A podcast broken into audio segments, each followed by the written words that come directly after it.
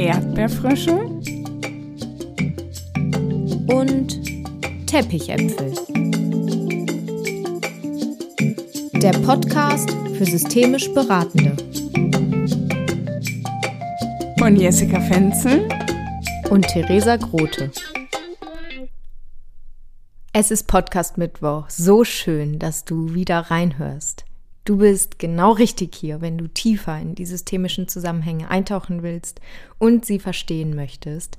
Wir machen mit diesem Podcast die graue Theorie des systemischen Bund. Und du bist eingeladen, in diesem Podcast deine Praxis auf das nächste Level zu bringen. Heute befindet sich Jessica im Interview mit Holger Lindemann.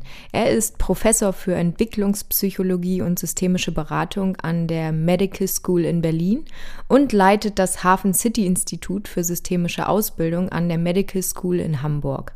Außerdem ist er freiberuflich als Supervisor, Organisationsberater, Coach und Mediator tätig und hat sehr viele Bücher geschrieben und ist daher auch Autor.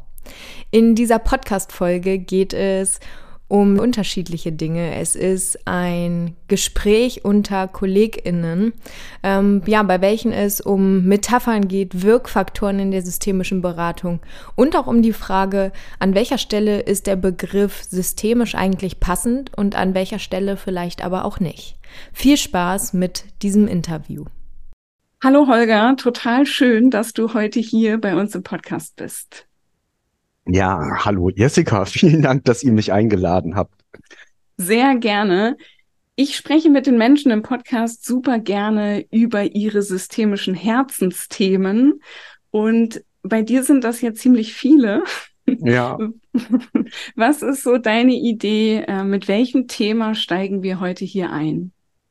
Also äh, eins äh, der Themen, äh, die ich wirklich durchgängig immer wieder äh, bewege, ist die Arbeit mit Bildern und mit Metaphern, auch mit körperorientierten Verfahren, ähm, weil ich darin großes Potenzial sehe, nochmal neben Sprache, ähm, die vielleicht auch eher analytisch oder rational oder mit Realitätsbezug gedacht wird, zu schauen, was steckt eigentlich in Sprache noch alles drin und was passiert, wenn wir den rein sprachlichen Bereich verlassen und uns mit inneren Bildern beschäftigen, mit Geschichten oder auch mit narrativen Ansätzen ähm, und auch mit der Frage, wie können wir Anregungen in unser neuronales System holen, äh, die uns ähm, ähm, Anstöße geben, auf die wir durch rationales äh, Nachdenken und Analysieren vielleicht überhaupt nicht kommen.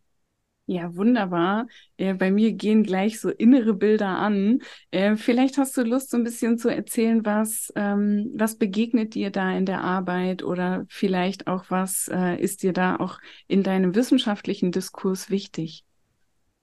Ähm, also in der Arbeit äh, begegnet mir erstmal äh, die Situation, dass sobald Leute anfangen zu reden, sie sowieso in ihrer Sprache schon ganz, ganz viele Bilder haben und ganz, ganz viele Metaphern nutzen, aber äh, das, was da als Bild quasi erzeugt wird, überhaupt nicht genutzt wird. Das heißt, wenn jemand zum Beispiel sagt, ne, ähm, ja, da gehen bei mir schon ganz viele äh, Bilder an, ne, wenn du das erzählst, ne, ähm, könnte ich das aufgreifen und damit arbeiten? Oder wenn, wenn in, in äh, einer Mediation ähm, jemand sowas sagt wie, oh, ich will auch ein Stück vom Kuchen abhaben, ähm, dann hat man zwar eine Idee, was er damit meint oder was sie damit meint, ähm, aber wir reden leider nicht über den Kuchen. Mhm. Und manchmal bin ich der Meinung, wenn wir dieses Bild aufgreifen und Sachen fragen wie, oh, wer, wen gibt's denn noch, der etwas vom Kuchen abhaben möchte? Wie viele Stücke gibt's denn? Was ist das für ein Kuchen? Und angenommen, man könnte einen Kuchen nachbacken, was würde dann passieren? Das heißt, wir, wir gehen eigentlich von der eigentlichen Beschreibung der tatsächlichen Situation weg und fangen an, in dem Bild Probleme zu identifizieren oder in dem Bild Lösungen zu finden und das ist manchmal wesentlich einfacher, als über die vermeintliche Tatsächlichkeit von Dingen zu sprechen. Und dann können wir überlegen, wenn wir jetzt in der Lösung uns an diesem Bild orientieren, was würde ähm, es für Möglichkeiten eröffnen, wenn wir die Lösung, die wir im Bild gefunden haben, auf unsere Lebenswirklichkeit übertragen. Mhm. Und da arbeiten wir im Systemischen ja ganz, ganz viel mit äh, Formen von Bildern oder von Metaphern. Also wenn wir zum Beispiel eine Figurenaufstellung machen, ist das ein Bild des Systems. Nicht mehr und nicht weniger. Und wenn wir dann nach Abständen zwischen Figuren fragen, nach Blickrichtungen fragen oder mit kleineren Veränderungen experimentieren, ähm, verändern wir etwas im Bild und überlegen uns dann, was bedeutet das jetzt? Was mache ich jetzt anders? Oder wie kann ich diese oder jene Situation in der Familie, im Job äh, anders gestalten? Mhm. Das heißt, das, was wir manchmal eh visualisieren, das könnten wir auch über die Sprache noch viel mehr nutzen. Ja. Okay, ja. Ja, oder ähm, indem man äh, zu bestimmten Themen sich als Anregung zu einer Fragestellung zufällig verdeckt eine Bildkarte zieht mit der mhm. Idee, was für einen Impuls gibt mir diese Bildkarte zu meiner Fragestellung. Das heißt, ich, ich äh, bringe mein neuronales System in eine Situation, wo ich nicht äh, quasi rational oder logisch von A nach B nach C nach D denke, sondern ähm, ein Bild präsentiert bekomme zufällig und mein Gehirn muss anfangen, die Bedeutung zu erfassen. Und dann ähm, muss unser Gehirn das tun, was es äh, ständig tut, nämlich äh, Muster erkennen oder Muster bilden, um Zusammenhänge herzustellen. Und das setzt Suchprozesse in Bewegung, die ähm, durch rationales Denken in der Regel nicht erreichbar sind. Ja, es ist total meine Erfahrung und gleichzeitig glaube ich, darf ich mich immer davor hüten, nicht meine eigenen Bilder reinzubringen, ja. weil ich finde, dass über die systemischen Fragetechniken auch oft schon Bilder transportiert werden. Also wenn ich mir dann so hypothetische Fragen hernehme und dann so mal angenommen, sie drehen die Zeit vor oder so, dann, dann sind da ja auch schon Sprachbilder in den Fragen angelegt. Was empfiehlst du den Menschen? Wie also können systemisch Beratende eine gute Balance finden zwischen dem Aufgreifen der Angebote der Klienten, Klientinnen und auch dem Einbringen von eigenen Metaphern. Ja, ähm, also ich ähm, glaube, was, was wir tun sollten, wenn wir mit Metaphern arbeiten, ist erstmal das aufgreifen, was von den Klientinnen und Klienten kommt und das zu vertiefen, weil es gibt einfach auch ähm, je nach ähm, Persönlichkeit und Erfahrungshintergrund äh, Menschen, die reden eher in blumigen Metaphern oder in Gartenmetaphern, einige eher in technischen Metaphern, bei einigen stehen eher bestimmte Sinne im Vordergrund, wie das Hören, ne? ich kann es nicht mehr hören, ne? ähm, oder der der Sinn, ich kann es nicht mehr sehen, ja, oder oder andere Sachen, ne? also auch wenn wir von Galgenfrist sprechen oder mhm. davon, dass äh, der Sohn nur auf dem Sofa rumgammelt, ne? Wäre es ja spannend, ne? wenn wir, wenn wir einfach sagen, ah, der gammelt, hm, okay, was, was, was haben Sie für eine Idee? Ist Ablaufdatum überschritten oder gibt es irgendwelche Maßnahmen, um, um äh, das länger aufrecht zu erhalten, ne, damit er nicht ganz verfällt? Ähm, oder angenommen, er, würde gammeln, was könnte denn daraus werden, wenn man sagt, das wird ein guter Kompost? Ja, ähm, das ist manchmal erstmal verstörend natürlich, ja, wenn man auf so eine metaphorische Sprache geht. Ähm, aber es ist eben für die äh, Klientinnen und Klienten auch ähm, eine erstaunliche Perspektivenveränderung, einfach mal anders über das Problem nachzudenken. Mhm. Ja, und was bei uns beiden jetzt passiert ist, dass wir beide lachen und dass auch so eine Haltung von Humor sich wiederfindet. Ja. Und ich so denke, wow, das, was du so erzählst, das macht auch, glaube ich, unfassbar viel Spaß. Ja, und es bringt eine gewisse Leichtigkeit rein. Weil sich äh, vorzustellen, dass man mit mehreren Personen einen Kuchen zu verteilen hat, wäre ja auch die Frage, was ist der Anlass, dass es Kuchen gibt?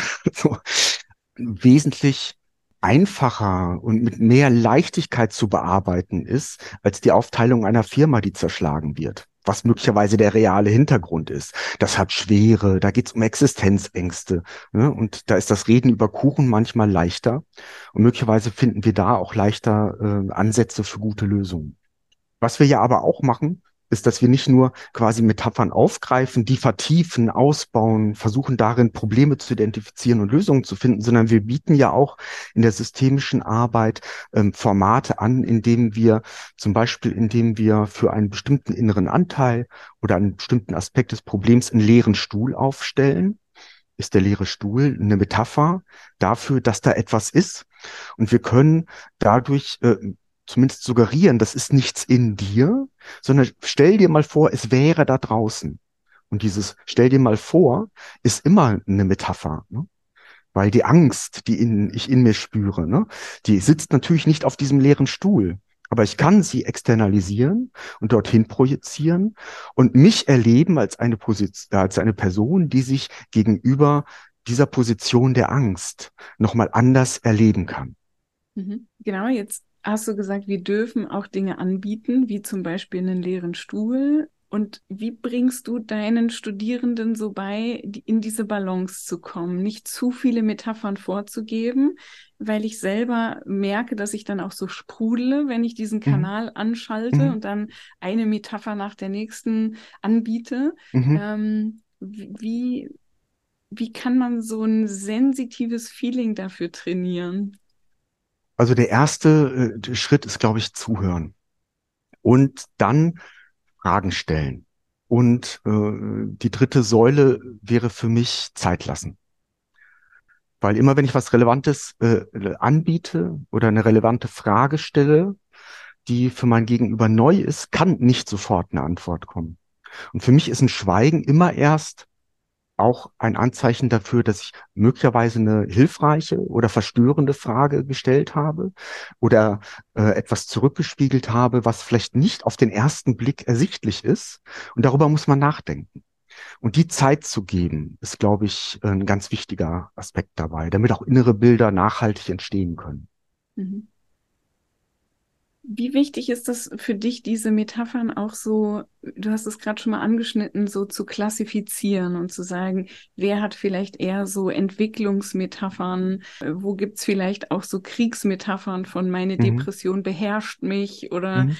so ich selber äh, liebe so Wegmetaphern. Mhm. Ich bin unterwegs oder mhm. ähm, ich werde da und da ankommen, ja. da landen. Das sind so mhm. Sachen, die ich mhm. selber gerne sage.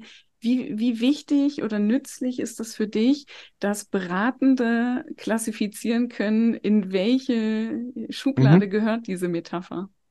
Also das, das Kategoriale dahinter ist, glaube ich, nicht so das Wichtige, sondern wichtiger ist erstmal, äh, ohne dass ich jetzt wissen muss, welche Kategorien von Metaphern gibt es, ähm, zu hören, welche verwendet mein Gegenüber.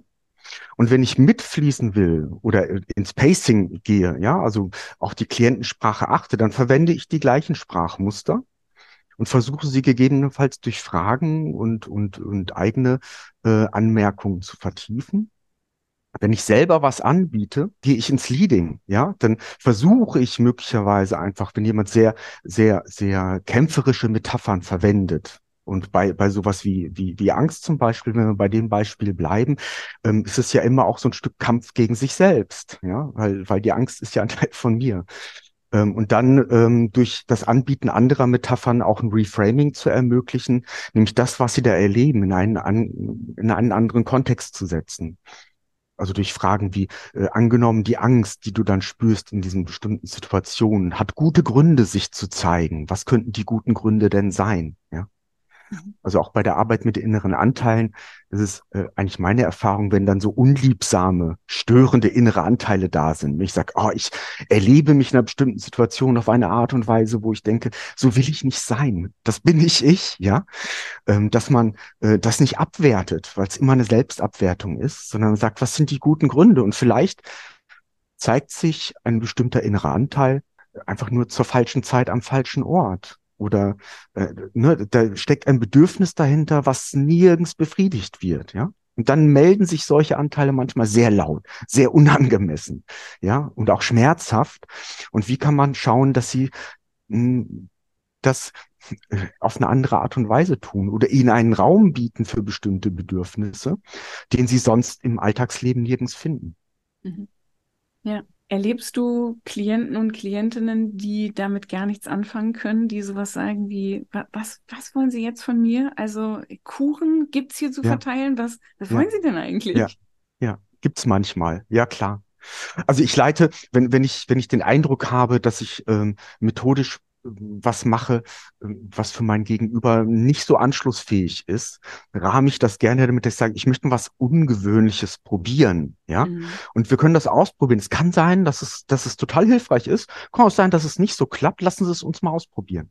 Mhm. Ne, das heißt, ich, ich nehme quasi so die, die Option, dass es nicht funkt, äh, schon vorweg und gebe die Erlaubnis, damit nichts anfangen zu können.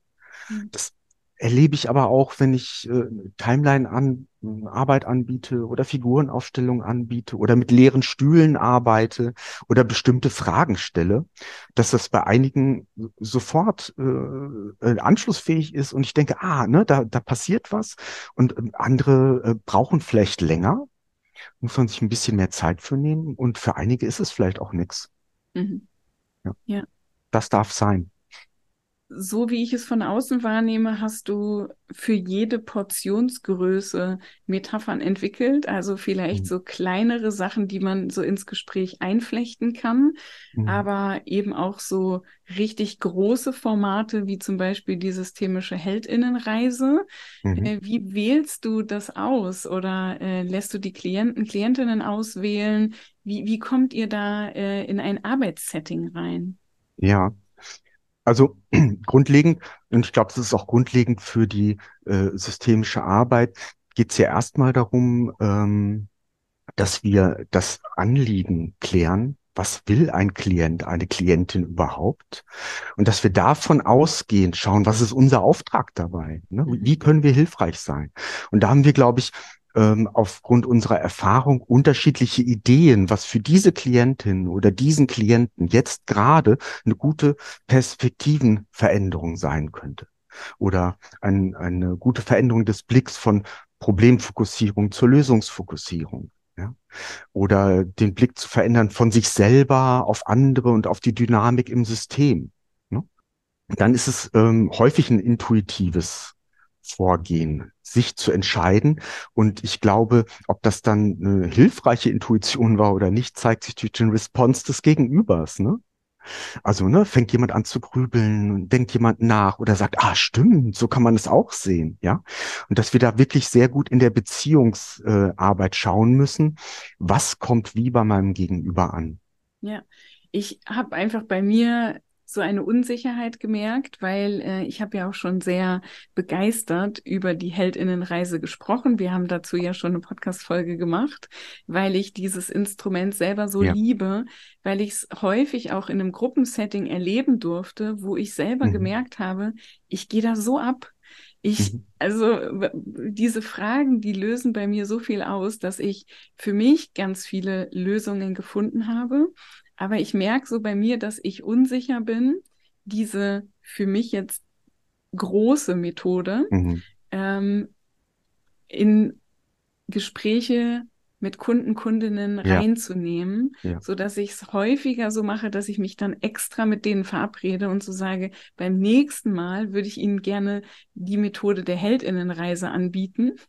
Mhm. Aber ich habe es bisher noch nicht geschafft, ich glaube, ich fühle mich da noch zu unsicher, dann wirklich zu sagen, in der Sitzung, ich schlage Ihnen das jetzt mal vor, sondern ja. das ist so, so wie so ein, so ein Geheimelixier, was irgendwo erst gebraut werden muss bis zum nächsten Mal. Mhm. Ähm, also es ist tatsächlich so, wenn man jetzt die, die ähm, Heldinnen und Heldenreise als, als Gesamtes nimmt, ist es ein sehr komplexes und aufwendiges äh, Modell, mit dem man da arbeiten kann. Ich nutze tatsächlich häufig Elemente davon, auch mhm. ohne explizit darauf hinzuweisen, dass es sich jetzt um die Heldinnen und Heldenreise handelt. Also zum Beispiel, wenn ich ähm, mit äh, KlientInnen ähm, frage, was ist denn eigentlich, was treibt dich denn an? Was ist der Klammer auf, Ruf des Abenteuers. Ja? Und dann danach frage, und welche guten Gründe gäbe es, das nicht zu machen, dein Vorhaben nicht umzusetzen, nämlich bei der Weigerung. Ja? Mhm. Dass man das abwägt und dann fragt, und äh, angenommen, du würdest es machen, was wäre der Gewinn? Nicht bei der, bei der Phase 8 der Heldinnen und Heldenreise. Und da habe ich drei Elemente genommen, ohne dass ich es explizit adressieren muss, dass es sich jetzt um dieses Modell handelt. Okay. Mhm. Ja? Oder ich kann einzelne der, der Archetypen mit rausnehmen. Ne? Was ist die helle und die dunkle Seite oder die Seite des Lichts und die Seite des Schattens in diesem Thema? Ne? Ähm, was ja häufig korrespondiert mit der Problembeschreibung und äh, dem Möglichkeitsraum. Ne? Oder zwischen den, den, den äh, Hindernissen und den Ressourcen zu vermitteln. Ja, und zu sagen, es geht nicht darum, dass das Gute über das Böse siegt oder das Helle über den Schatten, sondern es geht darum, es in eine gute Balance zu bringen und sich zu versöhnen. Vielleicht auch von den Sachen, die man ablehnt, die Art und Weise und die Ausdrucksform zu finden, die anschlussfähig ist. Ja, es hat viel mit Reframing zu tun auch. Mhm. Ja. Und dass es eben nicht darum geht, irgendwen zu besiegen oder zu vernichten, ja, äh, um, um äh, ein, ein Abenteuer zu bestehen. Dann ist natürlich eine, eine tolle Frage für die systemische Arbeit, ohne dass ich das komplette Modell jetzt verwenden muss, die Frage nach Mentorinnen und Mentoren. Welche Personen ja, in deinem Umkreis könnten dich unterstützen, das zu tun. Ne? Welche Lehrerinnen und Lehrer sind da? Welche Gefährtinnen und Gefährten sind auf deinem Weg dabei? Und wenn da welche fehlen, ist die Frage, oh, ähm, wo könntest du denn danach suchen? Oder wie könntest du die einladen, Teil deines Abenteuers zu werden? Und ähm, dann nehme ich so ein kleines Element aus diesem komplexen ähm, Modell und mhm. ähm, nutze es für einzelne Fragen vielleicht manchmal auch nur. Ja, danke für die Anregung. Das äh, werde ich gleich mal rausnehmen, äh, weil ich, glaube ich, manchmal so die Idee habe, wenn jemand so ein großes Konstrukt äh, veröffentlicht, dann, hm. dann hm. soll man das auch genauso machen, wie das da steht. Und, oh Gott, äh, ich, ich hoffe, dass ich in allen, allen meinen Büchern immer, immer wieder sage, dass es eine Option ist. Man kann es so machen und so machen und immer mhm. dazu auffordert, bitte, bitte, bitte, äh, entwickelt euren eigenen Stil damit und, und schaut, was zu euch passt, was zu euren Klientinnen und Klienten passt und macht damit, was euch und vor allem eure Klientinnen und Klienten weiterbringt und was euch Spaß und Freude an der systemischen Beratung äh, gibt. Ja. ja. Das ist ja, glaube ich, das, wo ich sofort mitschwinge, weil ich auch in all dem, was ich tue, Menschen gerne einladen möchte, ihren eigenen Style zu mhm. finden mhm. und es so zu machen, wie, wie sie es als passend empfinden. Weil wenn ich jetzt so denke, ich würde es gerne genauso machen wie Holger oder wenn meine Studierenden versuchen oder meine Weiterbildungsteilnehmenden es genauso zu machen, wie ich es mache, mhm so, dann, ähm, ich glaube, dann geht ganz viel von der Leichtigkeit verloren und mhm. ja, von diesem Flow, in den man dann gar nicht so richtig mhm. kommt, weil immer so eine Spur mitläuft von, wie würde sie oder er das jetzt machen? Ja. Wie lädst du Menschen in Ausbildung, Weiterbildung dazu ein, ihren eigenen Style zu finden? Naja, das ähm, eine, was, was äh, wir uns für unsere ähm, Weiterbildung im Bereich Coaching, Beratung, Therapie auf die Fahnen geschrieben haben, ist, dass wir in der Regel im Team unterrichten und auch dafür Sorge tragen, dass wir in Demonstrationen, die von unseren Teilnehmenden sehr, sehr hilfreich erachtet werden, unterschiedliche Stile auch sichtbar machen so dass die Teilnehmer sagen, ah, guck mal, da haben wir jetzt äh, einen Dozenten oder eine Dozentin im Seminar gehabt, ja, ist ganz anders gemacht als Holger oder ganz anders gemacht als die oder die und dadurch wird auch so eine Erlaubnis erteilt, ne? wenn die Profis oder die sogenannten Profis das schon unterschiedlich machen, ach, dann dürfen wir das auch, ja. Mhm. Und äh, dann äh, ist es ähm, gerade im Bereich, wir arbeiten ja auch viel mit Studierenden, in der systemischen Ausbildung äh, so eine Erlaubnis, nicht nach Lehrbuch zu arbeiten oder es nicht so zu machen, wie der Dozent oder die Dozentin das gerne haben möchte, sondern nein, es geht um mich, meine Persönlichkeit. Und am besten kriege ich dann von den anderen Teilnehmenden und natürlich auch von den Dozentinnen und Dozenten Feedback zu dem, wie sie es bei mir gesehen haben. Und ich habe eine Idee, an welchen Stellen kann ich es nochmal schärfen, oder vertiefen oder mich an etwas herantrauen, wo ich vorher den Eindruck hatte, oh, zu diesem Modell oder zu dieser Methode habe ich mir überhaupt keinen Zugang gefunden. Und irgendwie denke ich, das ist nichts für mich. Ja, wo ich dann denke, hm, ja, es ist gut, das erstmal festzustellen, aber die Frage ist angenommen. Es könnte trotzdem hilfreich sein, dass du dich damit beschäftigst. Ja, was ist dein Zugang dazu? Ja, weil ich glaube, das ist genauso wie, wie wir es in der Beratung machen, wenn wir einen Perspektivwechsel anregen möchten, bieten wir unserem Gegenüber etwas an, was er bisher so noch nicht gemacht hat. Oder was sie bisher so noch nicht gedacht hat. Und das ist total hilfreich. Und ich glaube, das ist für uns auch in der Selbsterfahrung als systemische BeraterInnen total wichtig, immer zu gucken, an welchen Stellen wir vorschnell vielleicht auch etwas beiseite tun, weil wir denken, es wäre nichts für uns und uns damit aber auch äh, ganz tolle Möglichkeiten verbauen, ja, weil wir ähm, diesen Zugang auch nicht schulen. Und ich glaube, man kann lernen mit Bildern zu arbeiten, man kann lernen, äh, mit Geschichten zu arbeiten, man kann lernen, mit Aufstellungsformaten zu arbeiten, man kann lernen, mit körperorientierten Verfahren und Embodiment zu arbeiten. Ähm, aber für einige ist es vielleicht leichter und andere müssen vielleicht ähm, sich da ähm, tiefer mit auseinandersetzen oder müssen mehr damit strugglen, ähm, das für sich in ihr Handlungsrepertoire einzubauen, so dass sie sich dann auch wohlfühlen dabei. Und das wäre, glaube ich, ein ganz wichtiger Aspekt, dass wir in der systemischen Arbeit als BeraterInnen mit den Modellen arbeiten und die Fragen nutzen, in dem Setting arbeiten, in dem wir uns selber wohlfühlen und uns in unserer Kraft und Kompetenz erleben können, damit die Klientinnen und Klienten dadurch mehr Freiheit haben, äh, unsicher zu sein, ja, weil das dürfen sie. So. Genau, könnte man sich ja dann auch wieder anschauen über den Körper oder über eine Metapher oder eine Geschichte, was diese Unsicherheit dann mit uns macht oder wo die, auf welchem Stuhl die sitzt, äh, welche ja. Farbe die hat, äh, ja. whatever. Ja. ja.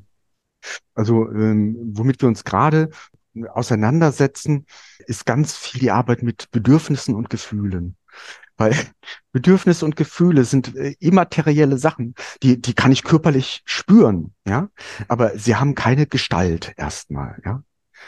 Und was passiert, wenn wir Gefühlen wie äh, Langeweile ähm, mal äh, eine Form geben? Ne? Wo in deinem Körper befindet sich denn diese Langeweile? Ja?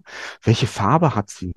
Welche Form und ist, ist sie eher schwer oder leicht oder warm oder kalt und plötzlich wird das ähm, wird es sichtbar, greifbar, etwas ganz Ungreifbares wird plötzlich greifbar. Und ich kann es in mir verorten und schauen, wo ist das im Körper? Und ich kann es aber auch auf einen leeren Stuhl setzen und sagen, dann leg das doch mal dort ab oder mal mal ein Bild davon. Ja, mhm. das nimmt vielen ungreifbaren, nicht sichtbaren ähm, Aspekten unseres Lebens ein Stück den Schrecken, weil wir können ihnen ins Gesicht gucken, ja, oder wir können diesen Gegenstand uns erstmal anschauen. Und dann könnte ich zum Beispiel, wenn es jetzt, bleiben wir bei dem Beispiel Langeweile, wie transformiert sich das? Wird, wird diese Langeweile langsam größer? Bewegt sie sich im Körper? Ne? Also ich kann diesem, diesem Gefühl nachgehen und plötzlich habe ich eine visuelle Idee davon, wie dieses Gefühl in meinem Körper abläuft. Ja? Und ich kann mir das gut vorstellen, indem ich assoziativ da dran gehe und kann mich auch in so einen Zustand versetzen. Und ähm, naja, für uns spannender ist eher die Frage, welches Gefühl hättest du denn gerne? Ja? Und woher kennst du das schon? Und wo ist dieses Gefühl in deinem Körper? Und wie sieht das aus? Ja? Welche Form hat das? Und wenn du diese beiden Gefühle, ne, das, das du dann hast und nicht haben möchtest und das, was du gerne hättest, nebeneinander legst, ne, wie kannst du die gut ausbalancieren oder sogar ineinander transformieren? Oder wie kannst du das Gefühl, das dich belastet, wegschieben, wegschicken, verabschieden, ins All schleudern oder was auch immer? Wohl in dem Wissen, dass es Teil von dir und deiner Persönlichkeit und deinem Körper ist. Ja? Und wie kannst du das Gefühl, was du gerne hättest, mit allen visuellen Möglichkeiten, die du hast, einladen, zu dir zu kommen? Und da können wir ganz viele Erinnerungshilfen erfinden. Ne? Also wir ähm, haben ja Gefühle, die entstehen in bestimmten Situationen, weil wir etwas sehen, riechen, hören, was uns ja erstmal auf einer unbewussten Ebene unseren Körper in einen bestimmten Zustand versetzt, in Alarmbereitschaft oder in, in, in, in tiefen entspannten Zustand oder in Angst oder in Sorge. Und wenn wir das identifizieren, können wir schauen, okay, gibt es davon Elemente, die ich äh, wegschieben kann, die ich vermeiden kann, wo ich mein Umfeld aktiv so gestalten kann, dass dieses Gefühl nicht in dieser Massivität auftritt. Und wir können uns Erinnerungshilfen finden über alle unsere Sinneskanäle, über das, was wir sehen, was wir riechen, hören, schmecken, was wir spüren, die uns in einen anderen Zustand einladen. Und dann ist das manchmal so, dass wir im Rahmen von Coaching oder Beratung solche Erinnerungshilfen oder Anker für den Alltag von Klientinnen und Klienten auch gemeinsam entwickeln. Dann mhm. haben die ein bestimmtes Foto an ihrem Arbeitsplatz, das sie an etwas erinnert oder einen bestimmten Geruch oder ein bestimmtes Bonbon, das sie lutschen, bevor sie in eine Gehaltsverhandlung gehen oder sonst irgendwas. Eine bestimmte Klamotte, die man trägt, versetzt einen schlagartig in einen anderen Ego-State. Ja? Und wenn man merkt, dass man durch solche Anker für bestimmte innere Zustände, die wir ja nicht direkt steuern können, aber einen Zugang dazu haben, etwas zu verändern, indem wir, sobald wir auf das Bild gucken, ist das verknüpft mit der Erinnerung, die wir damit haben. Das müssen wir noch nicht mal bewusst in dem Moment wahrnehmen, aber wir sehen es, unser neuronales System nimmt es zur Kenntnis und verarbeitet die Informationen, die damit ver äh, verbunden ist. Ne? So wie ein bestimmter Geruch uns Ekel verursacht, haben wir plötzlich einen Geruch, wo wir denken, ah, das ist die Ruhe, ja, in die ich gerade kommen möchte. Und dann schaue ich auf das Bild und denke, ah, das ist es. Ich finde es total schön, dir so zuzuhören. Und ich finde es aber auch schön, dir zuzuschauen. Das können jetzt die Hörenden, die Podcast-Hörenden leider nicht. Aber wenn ich dich jetzt so sehe, dann äh, machst du viel mit deinen Händen. Oh, und, ja. du sagst so wegschieben und schiebst dann so die Hände nach vorne. Und wenn du sagst so die eine Seite und die andere, dann gehen so deine Hände auf und mhm. also so äh, wie so ein Rieseln von oben über den Körper. Also ähm, ich, ich habe jetzt ganz viel gesehen, wie du deinen Körper so mit einbringst. Und das, mhm. ähm, finde ich, ist so eine total schöne Einladung, auch äh, für die Menschen, die einem gegenüber sitzen oder stehen oder wo immer wir dann auch äh, Beratung machen, sich auch ein bisschen auszudehnen, dass es, ja, dass es nicht nur ein Gespräch sein muss, wo ich dann mit den Händen im Schoß sitzen muss, sondern du hast jetzt mit deinem ganzen Körper irgendwie auch den Raum so weit gemacht. Ja.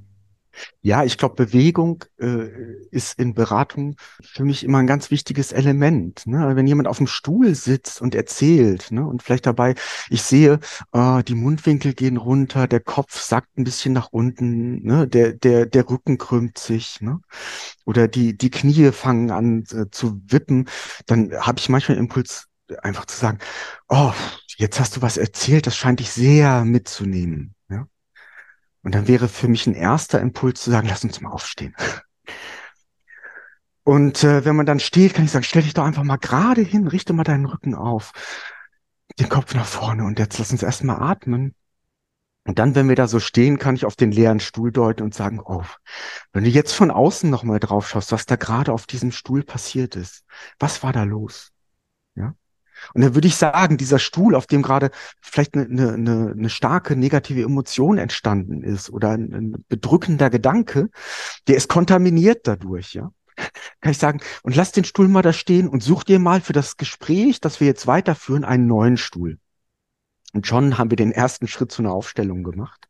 Mhm. Ähm, wo ich, wo ich sage, ja, das Gefühl ist da, das darf auch sein, aber du kannst es auch von anderen Positionen aus anschauen um nicht in das Tal der Tränen äh, abzugleiten und, und in die äh, vielleicht Trauer oder Wut zu gehen, sondern dich bewusst zu entscheiden, ich will noch mal in diese Trauer, ich setze mich noch mal auf diesen Stuhl und bringe mich, bring mich noch mal ähm, in diesen ähm, Ich-Zustand und, und will dahin spüren, ja.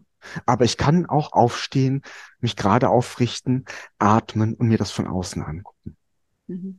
Und wenn ich dir so zuhöre, dann kommt bei mir so die Frage, welche Wirkfaktoren sind denn in der systemischen Beratung, im systemischen Coaching eigentlich aktiv? Weil man könnte jetzt vielleicht platt sowas sagen wie, ja, wir hören den Menschen zu, wir machen denen einen Raum auf, wir sind den, mhm. denen ein Gegenüber, wir sprechen deren Sprache, indem wir die Metaphern verstärken. Ist es dann nicht viel mehr die Beziehung, die wirkt, als die Technik? Ja, Gott sei Dank gibt's ja zur, zur Wirkforschung in Therapieberatung, Coaching äh, mittlerweile einiges. Und es ist äh, vielleicht auch ernüchternd, weil die, die Grundidee, also wenn man sich jetzt die Studien von Grave etc. anschaut, äh, sagen, ja, es ist die Beziehung hauptsächlich. Es ist mhm. einer der maßgeblichen Wirkfaktoren. Mhm. Ein weiterer Faktor ist die ähm, Ressourcenaktivierung, mhm. ja, ähm, oder die Problemaktualisierung im Sinne Problemaktualisierung jetzt ähm, im Systemischen nicht äh, als analytische Problemanalyse, ne, wo ich sage, was ist das Problem, wie lange besteht es schon, wann war es am schwersten und ne, sondern dass, dass wir da wirklich als Problemaktualisierung in eine andere Richtung schauen. Mhm. So. Und ähm, ein weiterer Wirkfaktor ähm, ist ähm, die, äh, das Empowerment und die, die Eigenaktivität der Klientinnen und Klienten. Und ich glaube, das ist im systemischen Ansatz äh, so verankert, ähm, dass sie sich dadurch als äh, äh, aktiv erleben, weil wir geben ja keine Ratschläge, ja, wir, wir geben auch keine Anweisungen oder Anleitungen, ja, sondern wir äh, begleiten Selbstklärungsprozesse, ja, und sagen auch von vornherein, du bist die Person hier in der Beratung, die Entscheidungen treffen möchte, die etwas verändern möchte, ja. Und äh, ich kann dich dabei unterstützen, aber es ist dein Job, ja. Die mhm. Veränderung ist deins. Ähm, in, in, das gibt natürlich auch in anderen ähm, Richtungen von Beratung und Therapie. Ne? Also in der Verhaltenstherapie ähm, gibt es natürlich ganz viele Anweisungen und es ist sehr stark durchstrukturiert und Klientinnen und Klienten können sich da als wirksam erleben, indem sie bestimmte Handlungen ausführen nach einem bestimmten Muster und dann wird's besser, im besten Fall. Ne? Mhm. Oder wenn wir tiefenpsychologisch rangehen, dann habe ich dadurch, dass ich meine Kindheit analysiere und vielleicht auch wirklich durch harte Zeiten gehe dabei, werde ich aber ermächtigt, ich lenke den Blick, unterstützt durch eine Therapeutin oder Therapeuten auf diesen Bereich. Ne? Ähm, und wenn die Beziehung stimmt, ähm, dann äh, und, und man dem Gegenüber vertraut, dann stellen sich ja auch solche Sachen ein wie Placebo-Effekte. Ja, die haben wir ja nicht nur in der in der klinischen Medizin, sondern die haben wir natürlich auch in Beratung und Coaching, ähm, wo ich auch fest davon überzeugt bin, dass für einige Klientinnen und Klienten systemische Herangehensweisen total hilfreich sind, oder vielleicht die eine oder der andere hilfreich ist, weil man merkt, ah, mit dem kann ich, komme ich gut in Beziehung, der spricht eine ähnliche Sprache oder der ist hinreichend, provokant und verstörend, ja. Und für andere ist es vielleicht ein anderer Ansatz oder eine andere Person. Und das ist, glaube ich, auch ganz wichtig zu rahmen in Beratungsprozessen, dass wir äh, sagen, lass uns das gemeinsam probieren und gucken. Und wenn es hilfreich ist, machen wir es weiter oder machen mehr davon. Und wenn wir merken, es ist nicht hilfreich oder wir kommen irgendwie nicht zusammen, wir kriegen keinen Draht zueinander, dann empfehle ich dich an wen anders oder ne, gib dir, gib dir einen Hinweis, wo du vielleicht sonst noch schauen kannst. Weil wir sind nicht die Wissenden, die eine Lösung haben, nur weil wir eine Ausbildung gemacht haben. Nee, wir haben, haben wir ja vorhin drüber gesprochen, äh, unseren eigenen Stil, ja. Ja. Und ich finde, dass wir da in der systemischen Beratung und im systemischen Coaching ja auch so frei sind, weil das eben nicht so was ist wie, naja, man macht erstmal 100 Stunden und dann guckt man mal, sondern mhm. ähm, wir, wir begegnen ja Leute, die sich auch aktiv dann dafür entscheiden, so eine Richtung ähm, auch auszuprobieren. Und ja. äh, dann ist ja klar, wenn das Ausprobieren nicht funktioniert, so ist, ich denke, dass manchmal so wenn ich in ein neues Restaurant gehe oder so, dann probiere ich das auch mal aus. Und wenn es cool ist, dann gehe ich da wieder hin. Dann nehme ich meine Freundin mit, erzähle meiner Nachbarin davon. Und wenn es nicht so cool ist, dann gehe ich halt auch nicht mehr wieder hin. So ja. ist schon okay. Ja, und wenn ich ein Lieblingsgericht habe und habe das zehnmal gegessen, habe ich es vielleicht auch irgendwann über. Ne? Genau. Und ja. äh, denke, jetzt habe ich ja in dem gleichen Restaurant nochmal zwei andere Gerichte ausprobiert. Die fand ich aber nicht so toll. Ja? und dann wäre es doch äh, für einen Wechsel mal ein guter Zeitpunkt, ne? ohne dass es eine narzisstische Kränkung ist. Mhm.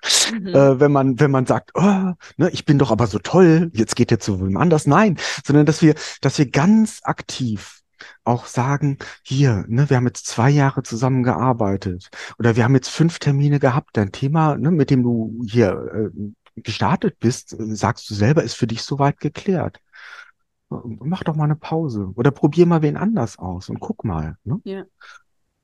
Schön. Ich mag diese Kollegialität unter systemisch Beratenden sowieso so gerne. Sonst wäre das gar nicht möglich, so viele coole Menschen hier in den Podcast einzuladen.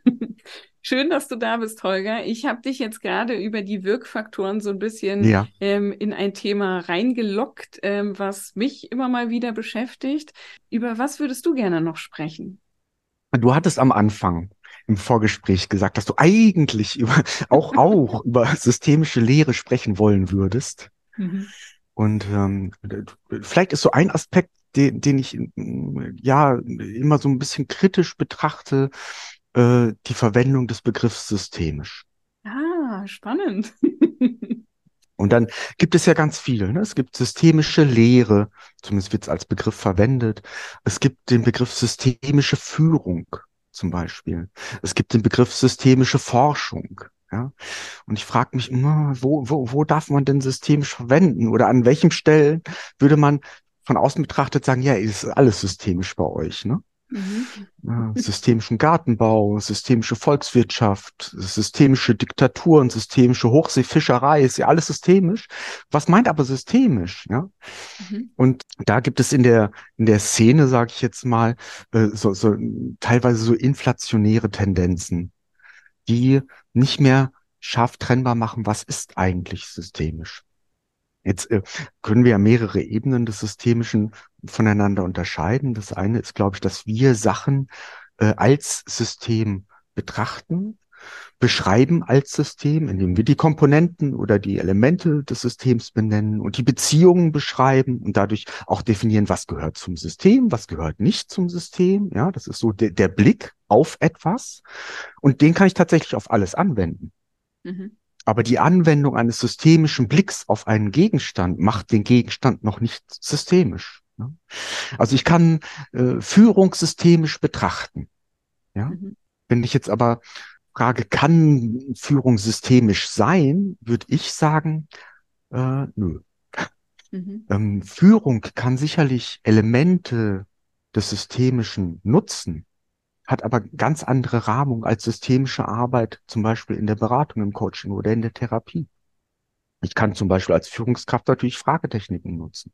Ich kann eine Anliegen- und Auftragsklärung machen. Aber ich kann das, was hier im Systemischen extrem wichtig ist, nämlich die systemische Haltung als Führungskraft nicht authentisch ähm, auf die Bühne bringen. Das geht einfach nicht, weil ich bin nicht beziehungsneutral, weil ich bin Vorgesetzter. Ja, ich bin nicht konstruktneutral, ne? weil, weil natürlich geht es darum, bestimmte Sachen so zu konzeptionalisieren, wie sie im Sinne der Firma sind oder im Sinne des Teams. Ja, da kann ich nicht sagen, ja, ist doch schön, dass du das so denkst, ne? mach das so, ne? ist ja dein Leben. Nein, wir müssen es abstimmen, a, mit mir als Führungskraft, mit den anderen äh, Mitarbeitenden im Team, mit der Firma, ja, mit, mit, mit den Kontextfaktoren der Firma und so weiter, wo ich bei einer Klientin oder Klienten sagen kann, ja, du kannst dir die Welt konstruieren, wie du willst. Mhm. Ne? Wir sind auch nicht problem- und lösungsneutral als Führungskräfte. Ja, also zumal, weil wir ja als Führungskraft von jeder Lösung, die eine Mitarbeiterin oder ein Mitarbeiter ähm, für sich entwickelt, betroffen sein können. Weil plötzlich äh, wirkt sich das, was ein, ein Gegenüber äh, sagt, macht, erfindet, entwickelt, auf unsere Arbeitsabläufe aus. Oder ich muss die Ressourcen dafür zur Verfügung stellen. Plötzlich bin ich in, in einer doppelt-dreifach äh, Funktion da. Ja? Und wir sind auch nicht veränderungsneutral. Das ist ja die, die, der fünfte Aspekt der Neutralität, wenn man sich ähm, systemische Haltung so anschaut, weil wir natürlich, äh, wenn für die Firma, für das Team, für den Arbeitszusammenhang eine Veränderung notwendig ist, kann es mir nicht egal sein, ob mein Gegenüber sich verändert oder nicht. Mhm. Und wenn dann Führungskräfte solche Ideen verfolgen wie, sie sind systemische Coaches ihrer Mitarbeitenden, würde ich sagen, nee, das funktioniert nicht. Mhm. Was funktioniert dann? Weil systemisch Denkende gucken ja auch immer auf das, was geht. Welchen alternativen Begriff mhm. würdest du äh, vorschlagen?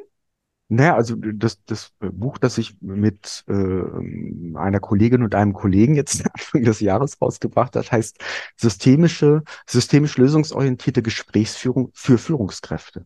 Mhm. Okay. Wo ähm, ich gemeinsam mit Nicola Silla und Falco von Ameln geschaut habe, welche Elemente kann man eigentlich als Führungskraft gut nutzen. Da gibt es natürlich ganz viele Gesprächsführungstechniken, aber ganz wichtig ist es, glaube ich, deutlich zu machen, aus welcher Sprechposition heraus ich diese nutze. Mhm. Weil sonst verschleier ich, glaube ich, als Führungskraft, dass wir, ähm, selbst wenn ich sowas habe wie dienende Führung oder New Work-Konzepte, bin ich dennoch in einer anderen Machtposition. Das klingt so klar, ne? Ich, also wenn ich systemische Führung gelesen habe, habe ich mir jetzt erstmal nichts gedacht, so, weil ich weiß ja, was das ist. Und wenn ich dir jetzt so zuhöre, dann denke ich mir so, ja, genau das, weil so erzählen wir das ja den ganzen Tag, dass das Systemische am meisten durch die Haltung geprägt wird mhm. und dass ohne Neutralität einfach nichts geht ja. im Systemischen. Mhm. Und ich so denke, ähm, ja, das ist so wie, ich habe das, ich habe das, glaube ich, schon immer irgendwie gewusst, aber noch nie gewusst. Ja. Also wir können es ja äh, auch wirklich, wenn wir jetzt auf die Sprechposition schauen, ne, ins Absurde treiben. Systemische äh, Erziehung im Sinne systemischer Elternschaft. Ähm, also das fände ich spannend, wenn, äh, sei es jetzt professionelle Erzieher, äh, Psychologinnen, ähm, SozialarbeiterInnen, die, die äh, natürlich oft noch in einer Machtposition sind, ne? wenn sie eben nicht in einer Beratungsstelle sind, wo man hinkommen kann, aber auch nicht hinkommen muss, wo es ja freiwillig ist, ja, äh, sondern wenn die in einer Wohngruppe arbeiten oder in einer stationären Einrichtung, ne, dann gibt es auch da ein Machtverhältnis, ja, das reflektiert werden muss. Das, dann ist die Frage, in welchem Rahmen und unter welchen Voraussetzungen kann ich Klientinnen im stationären Kontext zum Beispiel auch gut begleiten, wenn ich auf der einen Seite Gespräche mit ihnen führe, auf der anderen Seite aber auch was wie Einhaltung der Gruppenwohnregeln äh, zu verantworten habe, Handynutzung, Medienkonsum, äh, Essen und so weiter und so weiter, Schulaufgaben, ne? so, mhm. ähm, dann vermischt sich das sehr schnell. Ja, und gleichzeitig gehe ich ja auch in die Welt und coache, berate, supervidiere genau solche Gruppen. Das mhm. ist ja so ein bisschen mhm. so meine Homebase. Ja, ja. Und, und ich glaube, dass dieses, wie ich es häufig sage, dieses Sprechen über Konsequenzen schon auch in einer maximalen Neutralität geht. Ja. Also zu sagen, du kannst jetzt dich entscheiden, dich an die Gruppenregeln zu halten. Mhm. Ähm, du kannst dich auch dagegen entscheiden. Das ist für mich beides okay. Aber mhm. wenn du dich dagegen entscheidest, dann passiert Folgendes. Und wenn du ja. dich dafür entscheidest, dann passiert Folgendes. Wäre das denn nicht ziemlich neutral? Ja, aber mach das mal mit dem Klienten oder mit der Klientin im Coaching. Dann bist du nicht mehr auf Augenhöhe. Weil dann sagst du, also wenn du das jetzt machst, kannst du machen. Aber wirst schon sehen, was du davon hast. Und zwar folgendes. so ja, so, Nein, ja, ja. So aber es schwingt, es schwingt ja immer mit. Ne? Äh, es schwingt ja auch immer mit, äh, wenn, wenn ich solche Optionen äh, ähm, dann vermittel, äh, dass man gegenüber weiß, welche ich davon präferiere. Mhm. So, und äh, ich mache auch deutlich, dass ich in bestimmten Aspekten der Nonkonformität Konsequenzen ziehen werde. Die mhm. Konsequenzen sind ja nicht da, die kommen ja nicht aus dem Himmel oder sonst woher, sondern ich als die Person, die gerade das Gespräch mit dir führe, werde diese Konsequenzen dann auch umsetzen. Mhm. Und dann sind wir in einer Macht, äh, in einer Machtkommunikation, ne? Und die kann ich nicht aus diesen Situationen rausnehmen. Ähm, Im besten Fall kann ich ja Elemente davon nutzen, aber ich sollte nie so tun, als sei ich tatsächlich neutral oder unabhängig, weil ich bin Teil des Systems. Mhm. Ja, das ist ja auch mit einer der Gründe, warum wir sagen, dass es in Beratung, Coaching, Supervision nach einiger Zeit als Person, die da professionell tätig ist, äh, sinnvoll ist, sich zurückzuziehen und zu sagen, ich, ich kenne euch jetzt schon so lange und so gut. Ja. Ich, zunehmend ne, übersehe ich dadurch vielleicht auch Sachen ne, in den Musterbeschreibungen, die ihr bringt. Ja. Deswegen ist es hilfreich. Was ich da gerne noch ergänzen möchte, ist, dass vielleicht so ein ähm, Mensch, der jetzt jeden Tag mit den Kindern zusammenlebt, in sowas wie stationärer äh, Wohngruppe oder so, vielleicht das nicht neutral rüberbringen kann, aber dass mein Plädoyer auch häufig in die Richtung geht, dann zu sagen, man kann Personen dazwischen schalten, die mhm. das wirklich komplett neutral moderieren. Und ich ja. glaube, dadurch, dass ich oft so eine mhm. Person bin, die mhm. das mhm. moderiert, mhm. sage ich so voller Überzeugung, wieso, das ist doch neutral, wenn mhm. ich über Konsequenzen spreche, weil ich als Moderatorin oder Mediatorin oder als Supervisorin einfach wirklich mhm. nicht davon betroffen bin. Ja. ja, als Supervisorin bist du in der zweiten Reihe. Ne? Da kannst du ja auch anders nochmal Neutralität und Haltung zeigen. Ja im Arbeitskontext, jetzt bleiben wir bei dem Beispiel Wohngruppe, ist es ja auch so, dass e, egal welche Konsequenzen da jetzt im Raum stehen für bestimmte Verhaltensweisen und natürlich wir äh, den, den äh, Jugendlichen zum Beispiel auf der Wohngruppe sagen können, du kannst dich so entscheiden, dann passiert das, du kannst dich so entscheiden, das passiert das, du hast die freie Wahl. Ähm, dass das Ganze ja im Kontext von Regeln passiert, wo wir auch noch Kolleginnen und Kollegen haben, wo wir Angehörige haben, wo wir andere äh, Bewohnerinnen und Bewohner der Wohngruppe haben. Ähm, es ist ein anderes Arbeitssetting. Und das wäre ja spannend, äh, wenn wir sagen würden, ja, und du hast jederzeit die Möglichkeit, zu der Beraterin oder dem Berater XY zu gehen, die sind zur Verschwiegenheit verpflichtet, die sind außerhalb des Systems, die haben nur den Job, hier Beratung zu machen, stellen wir dir zur freien Verfügung, damit du dich klären kannst, ja. Und ähm, dass wir dann wirklich aber auch eine unabhängige oder neutrale Person oder Position anbieten, um sich selbst zu klären. Mhm. Weil dafür bin ich dann manchmal einfach auch nicht geeignet. Ja. Ja, wenn ich in so einem Kontext arbeite. Also danke für die inneren Suchprozesse. Das ist ja immer das, was ich so abfeiere, wenn die Menschen äh, aus meinen Beratungen rausgehen und so sagen, wow, das rattert gerade so. Mhm. ich so mhm. denke, okay, bei mir rattert's jetzt gerade. Mhm. In diesem Buch, was du jetzt angesprochen hast, äh, Gesprächsführungstechniken mhm. für systemische Führung. Nein, systemisch lösungsorientierte Gesprächsführung für Führungskräfte. Danke. Sorry, dass ich das jetzt hier nicht äh, direkt alles aufgelistet habe. Deine Nein, ist überhaupt kein Problem. vielen Werke. Habt ihr da auch über Macht geschrieben? Wir haben da auch über Macht geschrieben, ja. ja weil, ich glaube, ein zentraler. Das Thema total beschäftigt ja. und ja. ich so denke, wenn ihr da, dann, dann, dann gucke ich mir das sofort an. Ja, also es gibt, glaube ich, äh, einen Punkt, an dem wir äh, sehr äh, deutlich dafür plädieren, dass man die eigenen Rollen klärt und äh, dass man auch die Spielregeln des Klärungsprozesses transparent macht. Mhm. Und da habe ich als Führungskraft oder als Organisation, ne, wenn ich das jetzt im größeren Kontext stelle, verschiedene Möglichkeiten. Ne? Ich kann ja sagen, qua Position kann ich die Entscheidung einfach treffen und ich informiere euch.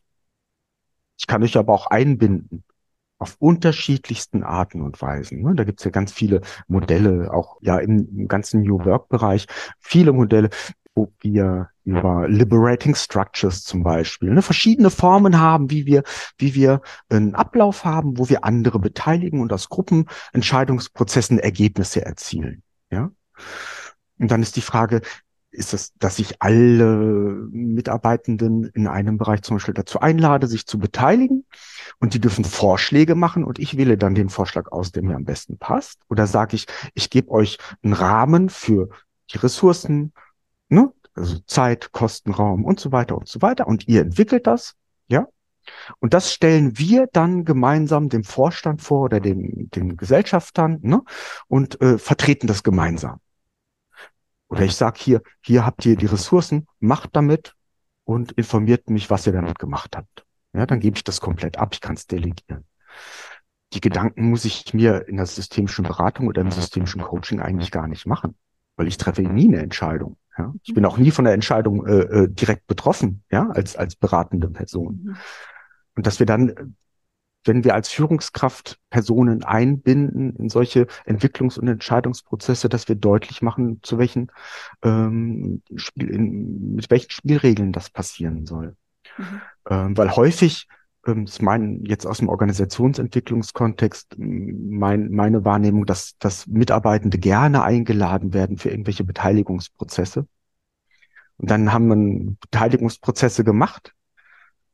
Und ähm, Organisation oder Führung sagt, vielen Dank, dass ihr euch beteiligt habt und ab hier übernehmen wir und treffen andere Entscheidungen. Ich habe ja. sehr lange in Bürgerbeteiligungsprozessen gearbeitet, wo ähm, so eine so eine Frustration da war, dass man wirklich runde Tische macht und alles Mögliche. Man setzt sich an einen Tisch und es gibt tolle Ideen und Verwaltung und Politik sagen Danke und jetzt machen wir was anderes. Ja. Also das auf gute Beine zu stellen, braucht eine maximale Transparenz, ja, und Verlässlichkeit vor allem auch. Mhm. Dann weiß ich, wo ich dran bin, ja. Es gibt nichts Schlimmeres als äh, eine sogenannte systemische Führungskraft, die, die äh, versucht, mit allen Mitteln der systemischen Kunst äh, mit ihren Mitarbeitenden ins Gespräch zu kommen und dann doch an der einen oder anderen Stelle einfach alleine Entscheidungen trifft und sich über das, was dort besprochen wurde, hinwegsetzt. Mhm.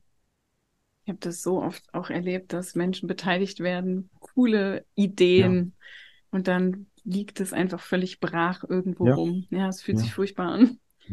Neben der systemischen Führung ist ja noch ein, ein, weiterer Punkt, den hattest du im Vorgespräch auch angesprochen, nämlich die systemische Lehre. Mhm. Das ist ja ein Bereich, in dem wir an Hochschule natürlich ganz viel unterwegs sind. Der, der ist genauso haarsträubend, ne, wie das mit der Führung, weil als, als Lehrende bin ich quasi ja auch Führungskraft. Und auch da ähm, gibt es keine Lösungsneutralität. Ne? Wenn, es gibt bestimmte Ergebnisse, die wollen wir haben. Wir müssen ja auch benoten. Ne? Dann sind wir schon wieder in einem Machtgefälle, ja, wo, wo sich äh, auf der personalen Ebene genau das Gleiche zeigt. Und dann gibt es einen, einen, weiteren Aspekt, der trifft auf Führung wie auf Lehre genauso zu, äh, nämlich dass ähm, alles, was so unter systemischer Führung verstanden wird, greift auf Führungsmodelle zurück, die aus ganz anderen Bereichen kommen, nicht aus dem Systemischen. Ja, da werden alle möglichen, auch äh, Asbach uralte Führungsmodelle äh, ähm, genutzt, ne? oder Teammodelle, ne? die, die sind, haben mit dem Systemischen erstmal nichts zu tun. Ähm, genauso wie in der Lehre, wenn man von systemischer Lehre oder systemischer Pädagogik oder systemischer Schule liest, werden da ganz viele Modelle, Methoden und, und Lernsettings vorgestellt, die kommen aus der Reformpädagogik aus, oder aus anderen Bereichen, ja, von Methodik und Didaktik. Ja. Und dann ist es schon verwegen, das einfach als systemisch zu labeln hm. Ähm, und ich fände es rechtschaffender zu sagen, welche Elemente systemischer Gesprächsführung oder systemischer Beratung kann ich denn in der Lehre nutzen? Oder welche Formen, wie zum Beispiel, ich kann super mit einem reflektierenden Team in, in Schulklassen arbeiten, ja. Ähm, das ist ein Element. Ne? Aber wenn ich dann sowas mache wie, ähm, ich würde jetzt mal sagen, äh, es gibt, äh, gibt auch nichts auszusetzen an einem tollen Vortrag frontal mit PowerPoint, so ganz oldschool, ja. Es ist extrem hilfreich, manchmal ja auch äh, erfrischend, wenn man dann einen Wechsel hat. Ne? Wenn es jetzt nur frontal wäre, wäre blöd. Aber äh, warum sollte, wenn ich jetzt frontal einen Vortrag halte mit PowerPoint, was ist daran systemisch? Mhm. Vielleicht der Inhalt. Ja, dann, ja, okay, ja, ja. War ein Scherz. Ja, ist so. Aber das, ne, also da vielleicht mein Appell, ein, bisschen feiner hinzuschauen, was daran jetzt systemisch ist. Mhm. Ja. Ähm, weil, weil ich glaube, Machtverhältnisse werden dadurch, dass ich etwas als systemisch bezeichne, auch eher verschleiert als aufgedeckt. Okay. Ne, weil ich tue so, als wäre ich neutral und begleitend. Aber in der Regel bin ich das nicht. Ja, ich genau. finde, dass ich das häufig in der Schule beobachte, dass äh, die die Idee ist, systemische Konzepte in Schule zu tragen, aber da ist es halt oft auch, wird sehr rigide gelebt ähm, und da, da ist das Machtverhältnis wirklich super äh, erkennbar. Mhm. Und ähm, dass ich mich dann häufig frage, wieso funktionieren die systemischen Konzepte in der Schule nicht? Und ähm, da kann diese The das Thema Macht auf jeden Fall äh, ja der Unterschied ja. sein oder dieses Puzzlestück, ja. ähm, was es so schwer macht. Ja. ja. Ja, also wir können uns garantiert auch, auch äh, viele Sachen äh, ähm, aneignen und nutzen, wie Feedback-Kultur, mhm. Lösungsorientierung, Ressourcenorientierung. Also wenn wir wirklich dann mit einzelnen SchülerInnen auch ins Gespräch gehen, zu gucken, wo bist du gerade? Was ist dein Ding? Ne? Was ist dein Anliegen? Mhm. Ja, dann nutzen wir ein Element des Systemischen, ja, ähm, ja ähm, in, in, in einem vielleicht wertvollen Moment der Augenhöhe, ja, haben aber an anderen Stellen äh, wieder ein ganz anderes Beziehungs äh, Geflecht, ne? wo wir dann mit der Gruppe arbeiten, wo wir eine Klausur haben, wo wir Noten geben, wo wir eine Entscheidung auch treffen müssen, wenn es äh, zu Konflikten kommt, jemandem Schulverweis zum Beispiel zu erteilen. Ja, das sind rigide Machtmittel. Ja. Mhm. Ja. Jetzt sind wir irgendwie von Metaphern. Ah. Äh, Und Höcksken auf Stöcksken. Sind wir irgendwie über äh, Wirkfaktoren hin zu, was, wo darf man eigentlich den Begriff systemisch äh, passenderweise einsetzen und ja. wo vielleicht auch eher nicht gelandet? Ja ich so denke, keine Ahnung, wie ich diese Folge nennen soll. Vielleicht einfach ein, ein buntes Potpourri mit Holger Lindemann. ja, Kesselbuntes. oh ja, danke für den Hinweis. Ähm, für, den, für die Idee. Ich äh, finde es total großartig, weil, weil es einfach bei mir gerade so schwingt und ich so denke, da äh, ja, da hast du richtig was ins Schwingen gebracht. Äh, vielen, vielen Dank dafür. Hm, was würdest du zum Abschluss unseres Gespräches gerne noch loswerden? Ähm, ja, was will ich abschließend noch sagen? Ähm, also ein, ein Thema, mit dem ich mich auch viel beschäftigt habe, sind Leid- und Glaubenssätze. Und ähm, ich, ich merke manchmal, wie mächtig die auch sind. Und es sind manchmal, wenn ich so aus meinen Beratungen oder Coachings gehe und, und die Klientin äh, oder Klienten dann später erzählen, was war denn für dich bedeutsam, dann war das manchmal ein Satz. Wo ich denke, oh, wir haben anderthalb Stunden gearbeitet, da ist ein Satz bleibt übrig. Und da gibt es manchmal Sätze, ähm, die, die, die ich Klienten so mitgebe, weil sie für mich hilfreich sind. Ähm, die gebe ich dann nicht mit im Sinne von, und hier ist der Satz für dich, der hilft dir weiter, sondern ich, ich sage dann, ja, äh, und äh, wenn ich dich so höre, geht mir ein Satz durch den Kopf oder ein Zitat, ne?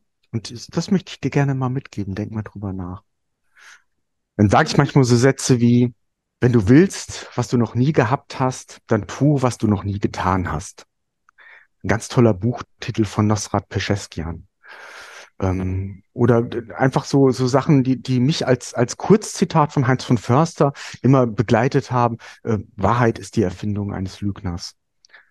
Wo wir eben auch so, so ein Stück ähm, pointiert ähm, Haltung zum Ausdruck bringen, Offenheit gegenüber die Welt, der Welt zum Ausdruck bringen, Konstruktneutralität zum Ausdruck bringen, die Würdigung und Wertschätzung von Vielfalt von Wahrnehmung und Wirklichkeitskonstruktion zum Ausdruck bringen. Vielleicht ist es ja hilfreich, wenn die HörerInnen sich fragen, was wäre denn für mich ein guter Schlusssatz zu all dem, was wir jetzt äh, in dieser Folge besprochen haben? Was, was ist vielleicht auch so der Satz, den ich aus dem mitnehme? Ähm, und vielleicht kann man den dann einfach für sich selber gedanklich an den Schluss dieser Podcast-Folge setzen. Oder, oder uns schreiben. Ich ja, persönlich freue mich ich immer. Ich fand über... folgenden Satz am besten. genau. Ich äh, freue mich immer auf äh, Kommentare auf Instagram per E-Mail und so. Und so denke, das wäre doch total cool, wenn die Menschen diesen einen Satz, den sie aus unserem Gespräch mitnehmen, äh, teilen. Mega. Holger, ich danke dir sehr für dieses Gespräch. Äh, so schön, dass du da warst. Ja, dir auch vielen Dank. Ich äh, würde mich freuen, ähm, ähm, dich mal wiederzusehen. Ja, ähm, in einer anderen Podcast-Folge haben wir mal so ein Spiel gemacht mit, was glaubst du, wo wir beide uns am wahrscheinlichsten treffen werden? Wo wir beide uns am wahrscheinlichsten treffen werden. Also wenn es jetzt nicht irgendeine äh, der systemischen Tagungen oder Workshops oder sonstigen Veranstaltungen ist, in der nächsten Podcast-Folge? ja, vielleicht. Du bist sehr herzlich eingeladen, nochmal wiederzukommen.